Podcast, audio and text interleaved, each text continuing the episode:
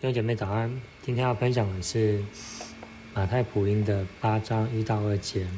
首先，我来念一下经文：耶稣下了山，有许多人跟着他。有一个长大马蜂的来拜他，说：“主若肯，并能叫我洁净了。”在第八章开始说耶稣下了山，那我们先要了解一下耶稣在山上说了什么。从五到七章来看。耶稣用天国八福教导基督徒的八种品格，要我们做世上的盐和光，并且教导我们基督徒的行为和生活准则，让我们可以更加明白神的国和做神儿女的标准，并且他用最后的七章二十八到二十九节做一个总结。耶稣讲完了这些话，众人都吸取他的教训，因为他教训他们，正像有权柄的人不像他们的文士。耶稣所说的不只是知识，更是带着权柄。因此，我们来看第一个：耶稣下了山，上山最后还是要下山，就跟我们聚会后还是要散会一样。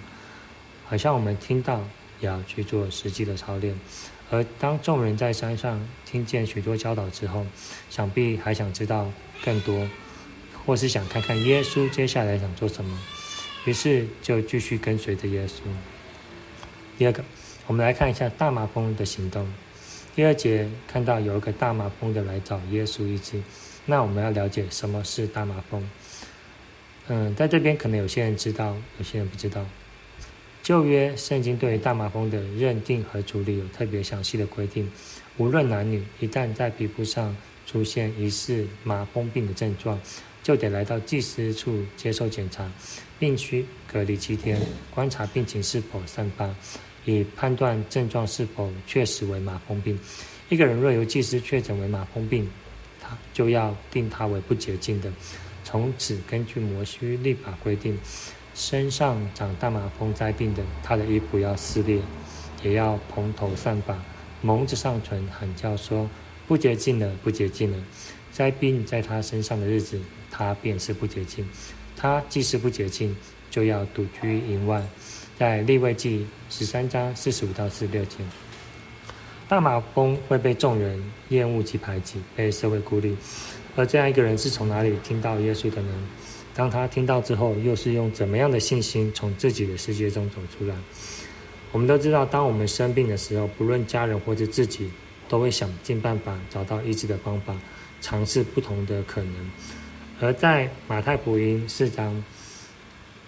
这边是他听到的可能的地方，在二三到二十四节，耶稣走遍加利利，在各会堂里教训人，传天国的福音，医治百姓各样的病症。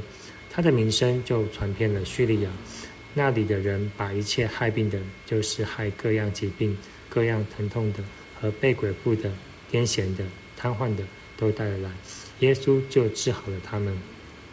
或许就是在这个时候。他听见耶稣医治的大能，于是就提前在耶稣下山必经的路上等候他。当耶稣经过的时候，在挤过拥挤的人群，到耶稣的身旁。但我们会想，这个人不是大麻风吗？怎么还敢跑出来？然后难道会不顾别人的指责吗？因为我们要知道，当时大麻风是禁止外出与人接触的。所以，我们从看第二个，就是大麻风的信心。大麻风对耶稣的信心是大的，他相信主必医治他，成为一个洁净的人。他不会去想，如果我没有得医治，会有怎么样的后果。他凭着对耶稣的相信，就开始行动了。有在八章二节，我们再念一次：有一个长大麻风的来拜他，说：“主若肯，并能叫我洁净了。”那我们也从其他的福音书来看，又更清楚的了解，在马可福音的一章四十节。